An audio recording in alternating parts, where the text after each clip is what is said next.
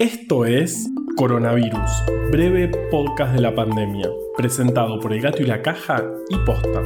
Hoy es viernes 18 de septiembre, día 199 desde la llegada del SARS-CoV-2 a la República Argentina. Si todo me salió bien, a esta altura ustedes están asqueados, aterrorizados, pidiendo por favor que termine esta semana en la que me la pasé hablando de cuestiones escabrosas, insectos que comemos sin querer, invasión de gusanos, parásitos, hormigas zombies y el cumpleaños de mi mamá. Pero salvo por este último punto, el resto tiene que ver con el episodio de hoy. Y una vez más, estoy seguro de que jugué solo pero no me importa, porque hoy vamos a hundir las manos en el fango del terror.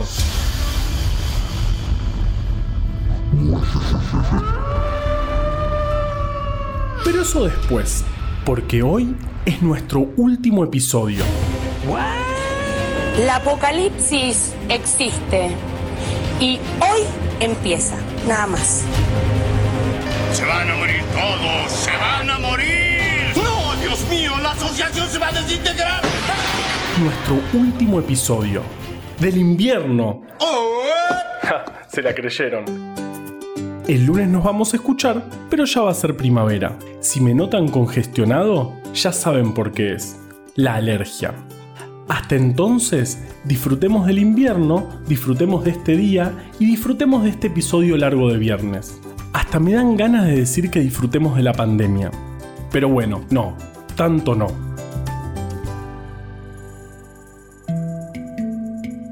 En Argentina, ayer se confirmaron 12.701 casos nuevos de COVID, otro récord que lleva el total a 601.713.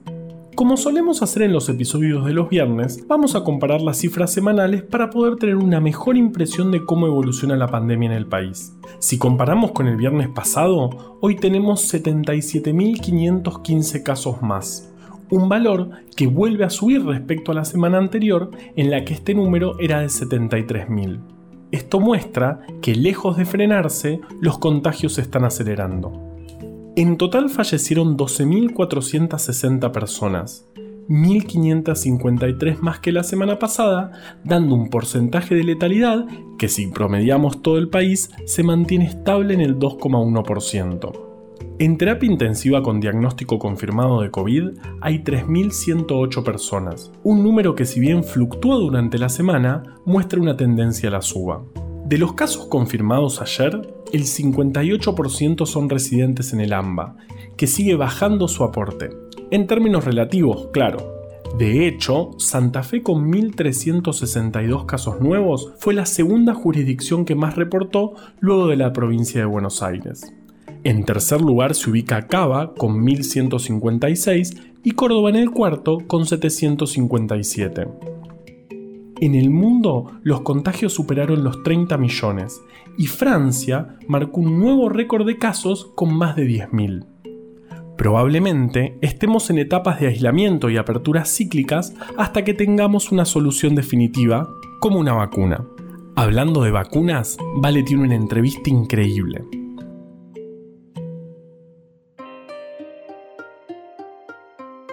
La semana pasada hubo un montón de revuelo por la vacuna de Oxford. ¿Qué pasó? ¿Por qué se paró? ¿Cuántas vacunas hay desarrollándose en Argentina? Para hablar de todos estos temas, vamos a hablar con Graciela Siche, doctora en Farmacia y Bioquímica de la Universidad de Buenos Aires, directora de Innovación y Desarrollo Tecnológico del Grupo INSUD, presidente del Departamento de Ciencia, Tecnología e Innovación de la Unión Industrial Argentina y miembro del directorio de CONICET.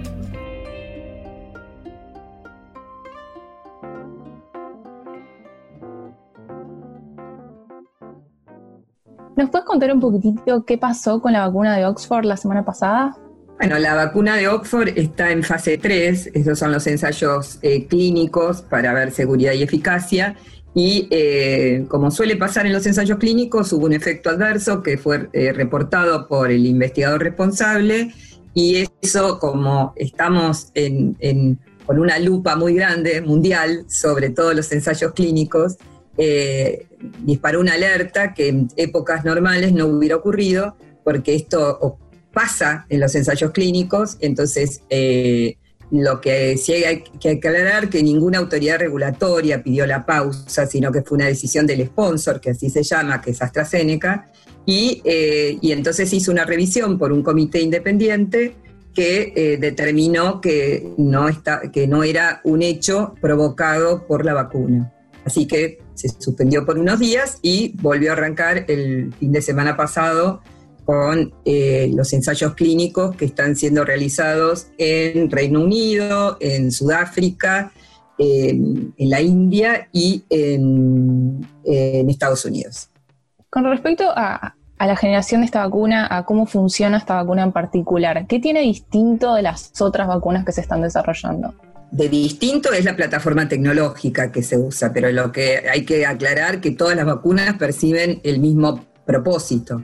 Sea, el objetivo de las vacunas es generar una respuesta inmune eh, propia del sistema inmunológico que la generamos nosotros, por eso entre la vacunación y la respuesta inmune hay un tiempo que tienen que darle al cuerpo en reaccionar, y luego lo que se llama memoria inmunológica, que es eh, que vos cuando realmente te ataque el patógeno, el virus, eh, puedas defenderte.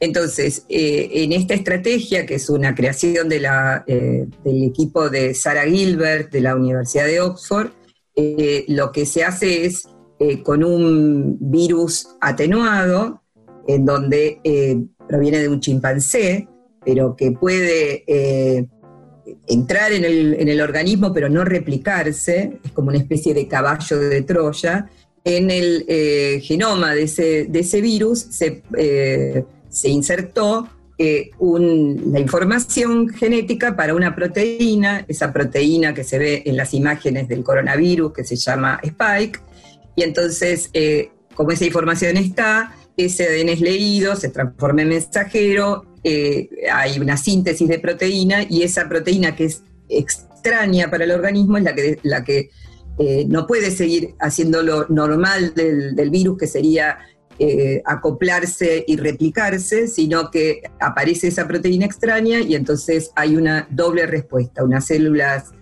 eh, que son los linfocitos T, es una respuesta celular y luego se produce una eh, respuesta humoral, que son los anticuerpos. Así que hay una doble respuesta muy interesante muy prometedor el resultado que se, está, que se va a ver cuando a fines de noviembre terminen estos ensayos, que son con 50.000 personas, eh, a fin de noviembre y veremos eh, si efectivamente lo que se vio en la fase 2 se cumple en la fase 3. ¿Nos puedes contar un poquito qué tan efectiva está siendo o, cuáles son los resultados? Es un, estudio, es un estudio cerrado a doble ciego, no se puede saber. O sea, eh, tenés una parte de la, es aleatorio, randomizado, o sea, hay, una parte de los voluntarios sanos, estos no son gente infectada, sino son voluntarios sanos que se dividen en dos grupos de manera aleatoria y uno recibe la vacuna y el otro recibe un placebo. Y los, nadie sabe, ni no hay un sesgo, si no habría un sesgo, decís, ay, me vacunaron, me siento mal, me siento bien, ¿no? No, es, eh, no hay un sesgo y cuando termina el estudio, un comité independiente es el que abre ese estudio, se hace los análisis y, eh, estadísticamente se corrobora si la hipótesis que se está probando, o sea, si la, gente que ha, respondido con una respuesta inmune suficiente, y luego, bueno, como se lo sigue estudiando a lo largo de la exposición, si vos se supone que las personas que están expuestas, sigan haciendo su vida normal, que están expuestas al virus, los que estén vacunados van a tener menos eh, infecciones que los que no estén vacunados. Pero eso no lo vamos a saber, por eso lo único, inédito en la industria farmacéutica mundial es que se producen las vacunas, la producción industrial se hace mientras esto está ocurriendo. Normalmente uno espera los resultados de la fase 3 y luego empieza a fabricarlas, porque cuando esos ensayos de ciencia experimental, hay que presentarlos a las autoridades regulatorias, una por país, no hay una autoridad regulatoria mundial, sino que uno tiene que ir país por país, y luego, una vez que te aprobaron el registro, se toma la decisión de, fabricar. Acá eh, lo que ha ocurrido, que es una, inédito, es que AstraZeneca se ha comprometido a hacer 2.000 millones de dosis, que es un volumen enorme, eh, para el mundo, y entonces buscó socios estratégicos en todas las regiones. Y en Latinoamérica, que solemos estar en, finales de la, cola del ratón, digamos, eh, que es difícil acceder a, vacunas de, última generación, lo que con este consorcio que se hizo entre AstraZeneca, el grupo INSUD a través de Map Science, la Fundación Slim de México y el Laboratorio Leomont en México, lo que se asegura es que va a haber una provisión de 250 millones de dosis de vacunas para Latinoamérica, exceptuando Brasil, porque Brasil tiene un acuerdo particular porque eh, tienen, eh, están haciendo eh, la fase clínica. Yo dije India, pero es Brasil donde se está haciendo el estudio clínico, y entonces ahí lo que, los que van a hacerlo es eh, el Instituto Fiocruz. O sea que nosotros en este consorcio estamos produciendo para, eh, para toda Latinoamérica, y eso es muy importante. Estás hablando de una cantidad de vacunas que son bastante grandes, pero en el caso de que funcione y funcione, por ejemplo, solamente esta vacuna, ¿va a ser suficiente como para que la pandemia se controle y volvamos a la normalidad? Yo no creo que solamente esta vacuna vaya a ser eh, la, única efectiva. Me parece que todos los otros equipos son serios y los que están cursando una fase 3 en este estado con distintas plataformas tecnológicas muy probablemente lleguen a buen puerto. Eh, la estrategia en pandemia es primero eh, vacunar a quienes son grupos de riesgo, que en el caso eh, de coronavirus son los mayores de 65 años eh, y el, personal de la salud, que, está ahí en el frente de batalla, y aquellos jóvenes, o digamos que tengan alguna enfermedad concomitante que los ponga en grupo de riesgo. luego será digamos, veremos qué pasa con los programas nacionales de vacunación, si se amerita para todos, pero si vos eh, seguís con, las, eh, con el tema del tapaboca, eh, los dos metros de, distancia, lavarte las manos y ventilar los espacios cinco minutos, con solo cinco minutos por hora que uno ventile los lugares es suficiente, yo creo que va a ser una buena combinación. Pero me, me parece que para el punto de que todos estemos vacunados todavía falta. Más yendo para el lado de eh, el, desarrollo argentino de, los tratamientos y, las vacunas que se están que se están investigando. ¿Qué, ¿Cuáles son los proyectos que están pasando ahora? O sea, ¿cuáles son de, origen argentino que se están llevando a cabo en este momento? El grupo INSUD, además de Map Science, está Inmunova. Inmunova es una startup, que fue una startup de la, de la Fundación Leluar, hoy está en la Fundación Argentina de Nanotecnología, y ellos estaban, en el momento que todo esto ocurría, que fue para, principios de marzo, por lo menos acá en la Argentina, eh, estaban eh, haciendo ensayos clínicos, fase 2, para una enfermedad desatendida que no tiene tratamiento, que es el síndrome urémico hemolítico.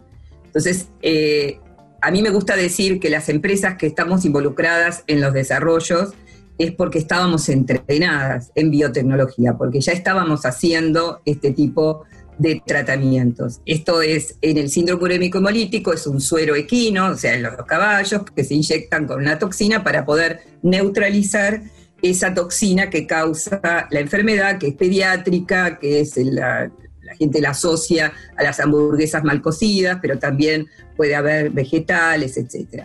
Entonces, cuando eh, nosotros el 9 de marzo nos convocó el ministro Salvareza a una mesa en donde había empresas de biotecnología y muchos investigadores, ninguno de nosotros estábamos trabajando en coronavirus, y de todo eso lo que, y estaba gente de la, de LIS, etcétera, o sea, startups que estaban empezando con el diagnóstico, que estaban en diagnóstico de dengue y no en, en diagnóstico de coronavirus, y nosotros nos fuimos de esa mesa pensando, qué podíamos hacer desde la Argentina con la tecnología que manejábamos de manera competitiva. Salió la idea de hacer un suero equino hiperinmune anti-COVID. Esto es, eh, en Map Science también se produce una proteína eh, que se inyecta a los caballos y los caballos responden con anticuerpos, esos anticuerpos se purifican, es como el si te pica una víbora, que te dan un suero antiofídico, bueno, es el, mismo procedimiento, se llama inmunización pasiva, y, eh, y entonces ese suero se probó en el Malbrán y se probó también en la Facultad de Medicina si neutralizaba el virus, y lo neutralizaba espectacularmente. Entonces, eso hizo que empezáramos a hacer los ensayos clínicos. En este momento estamos en la fase 2-3, o sea, el protocolo es 242 pacientes, eh, digamos, ahí sí, gente que está con, COVID, la mitad se le inyecta el suero y la otra mitad se le inyecta un placebo. Estamos muy avanzados, ya de los 242 que se necesitan, hace un mes empezamos con esto, ya hay 143 pacientes, hay 20 centros eh, abiertos y estamos eh, muy ansiosos eh, por saber los resultados. Y otra vez, antes que me preguntes, esto es un ensayo doble ciego y no vamos a saber nada hasta tanto se termine, pero estamos mucho más cerca porque yo creo que en el término de un mes, eh, vamos a tener los resultados. Y eso sería un tratamiento neutralizante que es efectivo en la primera semana de aparición de los síntomas. ¿no? Y eso te impediría que vos vayas a, eh, complicarte o a una terapia intensiva. Esa es la hipótesis. Eh, después, por supuesto, en la Argentina también se ha aprobado el plasma de pacientes convalecientes. Hay un, un, estudio que dirige el doctor Pollack, no, sabemos los resultados, que ese es el, el que está dividido en, también en una rama que ha recibido el, plasma y otra comparativa con placebo, otro estudio en el italiano, digamos, en breve se sabrá si realmente ese plasma ha tenido efecto, porque son ensayos clínicos, y esto, digamos, yo pienso que la ventaja del, animal, eh, de, tener la fábrica de los anticuerpos en un equino, es que, bueno, es mucho más fácil, no, no desde el punto de vista productivo, que tiene sus bemoles, sino acceder a la producción en, un equino, no estar haciendo lo de los plasmas de convalecientes, pero igual la Argentina ha sido pionera en ese tratamiento, ese es el método de Maistegui, eh, para la fiebre hemorrágica, así que tenemos muchos años de, experiencia con, la inmunización pasiva. Acá se ha mezclado un poco la ingeniería genética para hacer las proteínas del virus, eh, la biotecnología, etcétera, etcétera. O sea, está un poco más ayornado. Eh, así que eso es lo que está pasando, digamos, como desarrollos de origen 100% nacional, ¿no? Y cambiando un poquito de tema, en general siempre hablamos de, la ciencia argentina, siempre desde el lado de eh, CONICET o desde el lado de la academia. Pero ¿qué, tanta proporción de investigación se hace desde el lado industrial o privado y cuánto efectivamente en la academia? Cuando vos mirás los números en cuanto a investigación pública, inversión en investigación pública y invertir en investigación privada, es odioso porque depende también, o sea, se generaliza, pero hay sectores en donde la inversión en investigación y desarrollo, como por ejemplo en las empresas de biotecnología, es mucho más alta que ese famoso 70% de la parte pública y 30% de la parte privada. Eh, es necesario más inversión en, los privados, eh, pero también es cierto que en el mundo, para que el privado invierta en investigación y desarrollo y en proyectos riesgosos, eh, hay incentivos y en la Argentina hay pocos incentivos. Desde el punto de vista, hay algunos, como la ley de biotecnología, eh, digamos, pero pensá que la ley recién se, reglamentó hace dos años y estuvo diez años o más, ahí en el sueño de los justos. La ley de economía del conocimiento, que todavía está en el Senado, sin aprobarse, eso es grave porque era una, una, ley que promueve eh, esta inversión en, economía del conocimiento, en investigación y desarrollo. Entonces, en lo que hay mucho del sector público es investigación de la que antes se clasificaba como básica, pero hoy creo que la pandemia puso de manifiesto, sobre todo para aquellos investigadores que nunca transitaron por el desarrollo de un producto, ver la, necesidad de ambos mundos. Hoy el concepto es lo que se llama innovación abierta. Digamos, por más que vos hagas inversión en investigación y desarrollo dentro de tu empresa, siempre va a haber alguien que a lo mejor está pensando algo más disruptivo o más creativo que vos afuera. Esto se ha visto, es una metodología que utilizan todas las empresas eh, y que eh, el, tema es, si el investigador piensa que va a llegar a producto, esta es mi opinión personal, es poco probable que ocurra. Digamos, se necesitan los dos mundos. O sea, y se vio en, eh, en, esta época de pandemia que los que más fácilmente se adaptaron fueron las empresas de base tecnológica y aquellas nacientes, los startups. fíjate que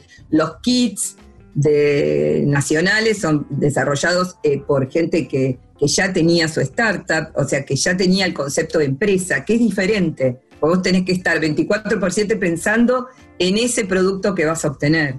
En cambio, cuando sos investigador de la academia, tenés que no solamente investigar, sino formar recursos humanos, dar clases, es otro tipo de, de, métier.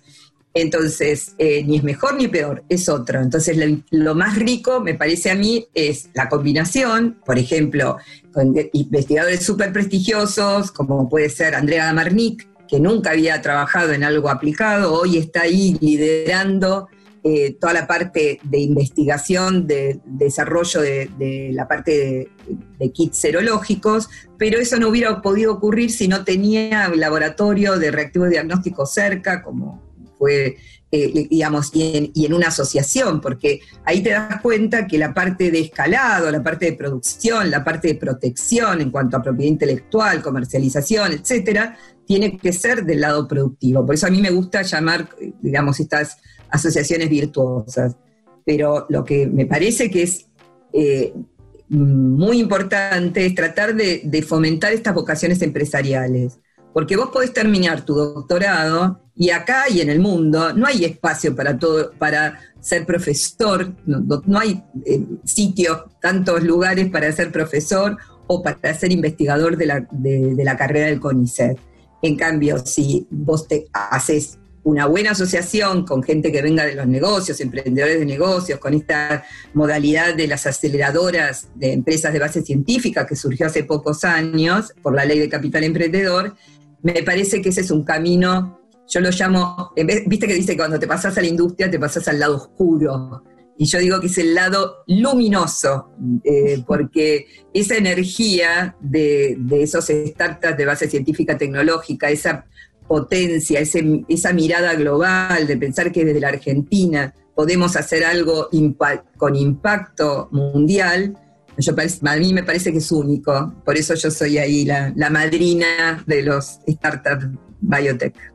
Y bueno, última pregunta, ¿vos cómo estás atravesando personalmente este aislamiento, esta pandemia? Mira, no he parado de trabajar, trabajo mucho más, eh, eh seguir, digamos, intensamente los días, eh, mucho, mucho dedicado al trabajo, porque el tema de, yo me muevo en varios lugares, ¿no? O sea, estoy en el directorio del CONICET, estoy en, como presidente del Departamento de Ciencia de la UIA, entonces, eh, además, y las empresas de, INSUD están localizadas en distintos lugares, una en San Martín, otra en Garín, entonces, eh, eh, el Zoom ha permitido que hagamos muchísimas más cosas colectivas que lo de antes, pero también es eh, el no fin de semana, el, estar, además con, esta pandemia, ¿no? que tenés el propósito de que querés llegar a un resultado, digamos, hay una energía muy grande puesta en eso. Particularmente en mi vida se produjo el año pasado la aparición de no voy a decir el amor de mi vida porque se va a poner celoso eh, hijo y marido seguramente, pero eh, la aparición de Tiziano, que es mi nieto, que cumplió un año el 4 de septiembre y vive en General Roca, tengo un hijo emprendedor que se fue hace muchos años, más de, más de 10, a la Patagonia, hace que no podás viajar, sobre todo allá eh, están en fase 1, nosotros estamos complicados también, así que esa parte me, afecta. Pero también todo lo, que yo siempre digo que las, de, las tecnológicas, o sea, todo el, IT, se apropió de la palabra tecnología, pero ahora digo, ay, qué suerte que existen los, los videos y que podemos hacer videollamadas y, tener los WhatsApp de audio y todo eso que por lo menos te acerca a, tus afectos. Así que eh, yo estoy esperanzada, eh, sobre todo para, la, para la, ciencia y la tecnología, porque eh, yo he repetido una frase que digo, yo soy futbolera, y entonces cuando se habla de fútbol o los mundiales, que todo el mundo está apasionado y siempre cuando, cuando empezaba la biotecnología, yo decía, ¿cuándo llegará el día que cuando llegues a la facultad o cuando llegues a, típico de pensamiento nerd, ¿no? O sea, que vayas a, la planta y de manufactura y que se charle de qué pasó con Boca River, etcétera, que se hablase de ciencia y tecnología apasionadamente. Y me parece que este virus microscópico ha logrado que, poner en foco que lo importante que es la ciencia y la tecnología eh, para muchas eh, personas que estaban solamente dedicadas a su tema de investigación, eh, fue correrse de eso y pensar en resolver un problema que es muy grave y, sentirse útiles de otra manera, digamos, me parece que, que es algo muy, muy interesante, que pasó en la Argentina y pasó en el mundo, ¿no? Entonces me parece que, va a haber que ponerlo como punto de inflexión y ver cómo nos comportamos después.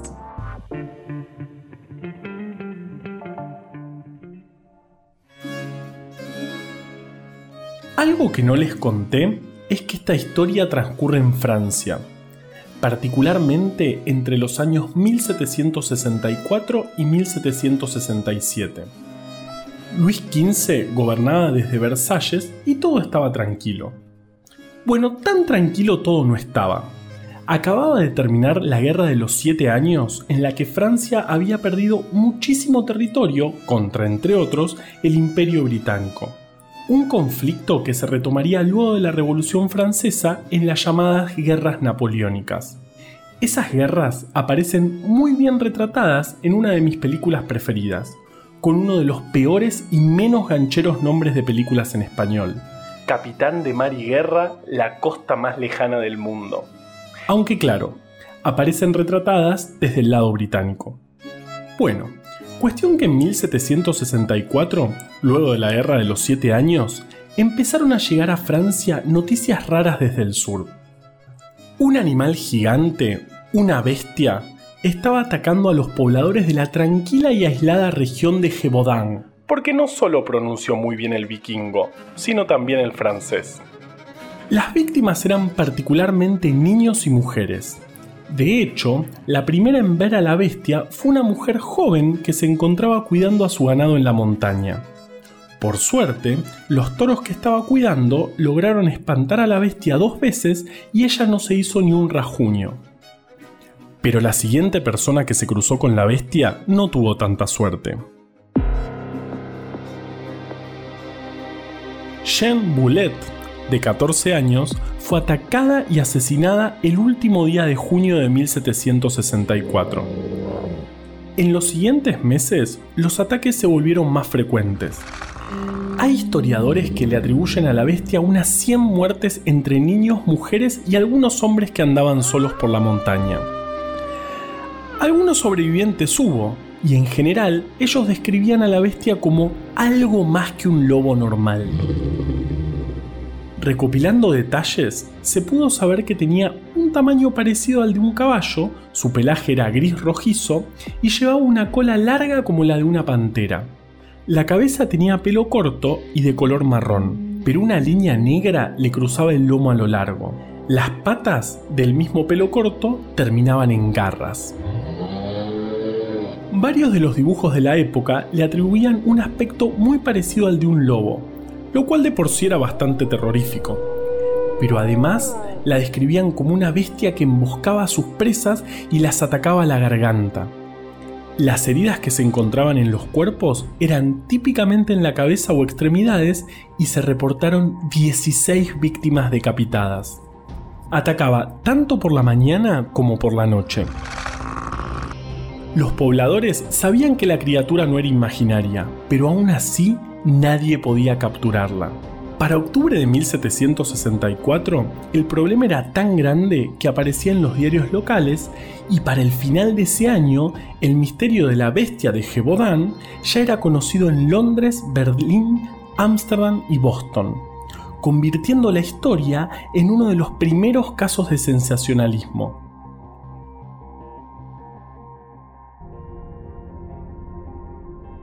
Las autoridades locales decidieron poner a trabajar a profesionales en la búsqueda y liderados por el militar Jean-Baptiste Duhamel, un grupo de 30.000 voluntarios salieron a cazar a la criatura. El incentivo no era solo el honor de capturar a la bestia, también ofrecieron una recompensa de dinero equivalente al salario anual promedio de los pobladores de la región. Hasta hubo soldados que se disfrazaron de mujeres con la idea de atraer a la bestia y emboscarla. Incluso hay varias historias de pobladores de la zona que intentaron por sus propios medios atrapar a la criatura. Mi preferida es esta.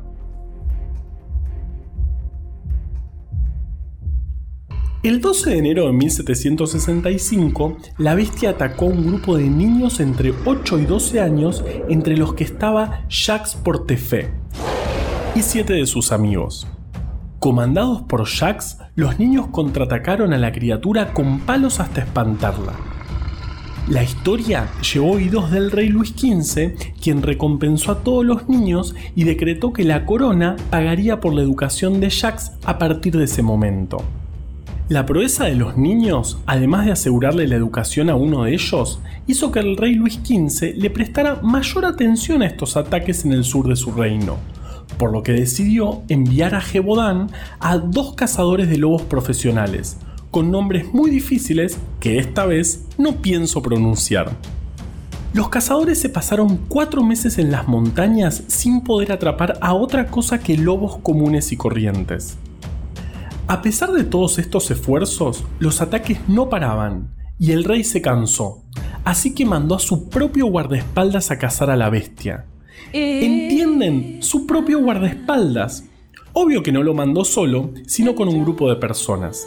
Y así, el 20 de septiembre de 1765, lograron matar un lobo de casi un metro y medio de largo. Un lobo grande, pero no más grande que cualquier lobo grande. De todos modos, creyeron que era la bestia y al cazador le dieron dinero y un montón de títulos. El animal fue embalsamado y enviado a la corte real. Un par de meses más tarde, los ataques comenzaron de nuevo y las descripciones de la bestia se volvieron más y más fantásticas. Algunos de los que sobrevivieron a esta segunda ola de ataques le atribuían a la bestia habilidades sobrenaturales. Decían que podía caminar en dos patas y que, en verdad, se trataba de un hombre lobo. El pueblo estaba cada vez más revolucionado pero el rey Luis XV decidió no mandar más ayuda porque la corte real insistía en que la bestia ya había sido capturada por su guardaespaldas y nadie quería pagar el costo político de admitir el error. A principios de enero de 1767, los habitantes del pueblo se organizaron y decidieron intentar resolver el problema de una vez por todas. Y casi que lo lograron. El 19 de enero, Jean Chastel, un granjero, mató a lo que parecía ser un lobo enorme. La autopsia del animal reveló que había restos humanos en su estómago. Los ataques se terminaron, pero las dudas respecto a la bestia no. Al día de hoy no se llegó a un consenso respecto de qué era exactamente la bestia. Acaba una lista de las hipótesis que se fueron desarrollando a lo largo de los años sobre su identidad. Un lobo europeo, un perro militar con armadura, una hiena, un león, algún tipo de predador prehistórico, un hombre lobo, un híbrido perro lobo y un humano. La teoría del león es la que tiene un poco más de sustento. En el siglo XVII y XVIII, en Francia, se estilaba como forma de entretenimiento las menageries, algo así como colecciones de animales exóticos vivos guardados en jaulas que la gente podía visitar como un zoológico, pero peor. Hay quienes dicen que un león joven se podría haber escapado de uno de estos establecimientos. Recordemos que las descripciones del comportamiento de la bestia decían que se podía tratar de un animal cazador que emboscaba a sus víctimas y las atacaba por el cuello, a veces decapitándolas.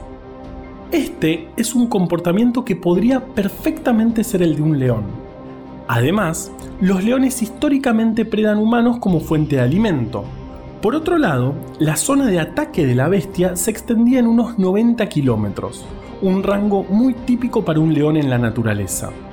Por último, varias veces los sobrevivientes declararon que la bestia tenía una raya negra a lo largo de su lomo. Y acá viene lo más interesante. Los leones jóvenes machos todavía no tienen una melena desarrollada y en cambio, muchas veces, tienen una especie de cresta que corre a lo largo de su lomo. La otra teoría más posible es que los ataques fueran realizados por lobos. Hay historiadores que dicen que las características fantásticas y un poco estrambóticas que le atribuían a la bestia y que hacían que no se pareciera del todo un lobo normal habían sido alimentadas por ciertos sectores de la iglesia que querían infundir miedo en la población diciendo que Dios estaba castigando a los franceses por perder la guerra de los siete años. Matar a la bestia significaba entonces reivindicar el honor perdido de Francia. De todos modos, los lobos son nativos de esa región y habían atacado humanos con anterioridad. De hecho, hay estadísticas que muestran que los ataques de lobos a humanos eran bastante frecuentes, unos 9.000 entre el siglo XVII y el XIX. En la mayoría de los casos se trataba de lobos rabiosos. Y como este es un podcast sobre virus, vamos a hablar un poquito de la rabia.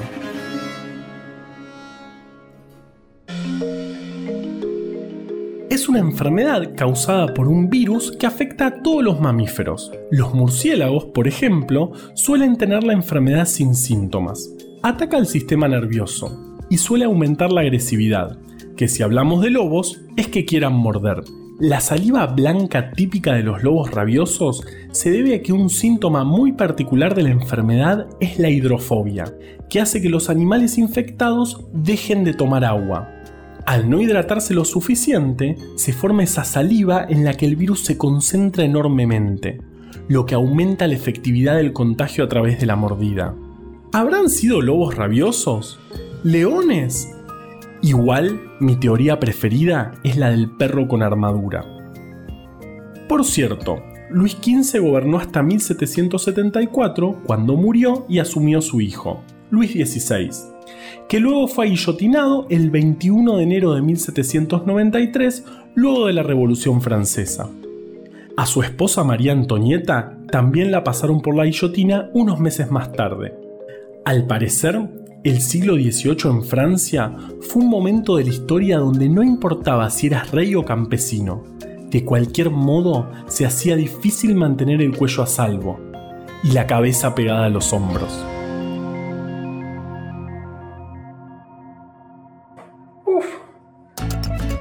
Coronavirus, breve podcast de la pandemia, es una producción original del Gato y la Caja junto a Posta. Si vas a compartir un audio, que sea este. A la desinformación le tenemos que ganar en su cancha. Ayúdanos a que Breve Podcast llegue a todos lados. Este podcast lo podemos hacer gracias a bancantes. Ayúdanos a bancar estas iniciativas en elgatoylacaja.com barra bancar. Si querés leer más historias como estas, conseguí Breve Atlas Anecdótico de la Ciencia en elgatoylacaja.com barra tienda. Escucha todos los podcasts de Posta en posta.fm. También puedes encontrarlos en Spotify, Apple Podcast y tu app de podcast favorita. En la coordinación general de este podcast estuvo Nahuel Ugacio. Entrevista desde el armario, Valeria Sanabria. Nuestra invitada de hoy, Graciela Sichia. Producción por posta, Lucila Lopardo, Luciano Banchero y Diego del Agostino. En la edición, Leo Fernández. La identidad visual del podcast es de Belén Kakefuku. Este episodio fue escrito por Juan Cruz Balián, Valeria Sanabria, Ezequiel Calvo, Florencia Fernández Chape y por mí. Yo soy Juan Manuel Carballeda. Quédate en tu casa y nos escuchamos el lunes. Sí,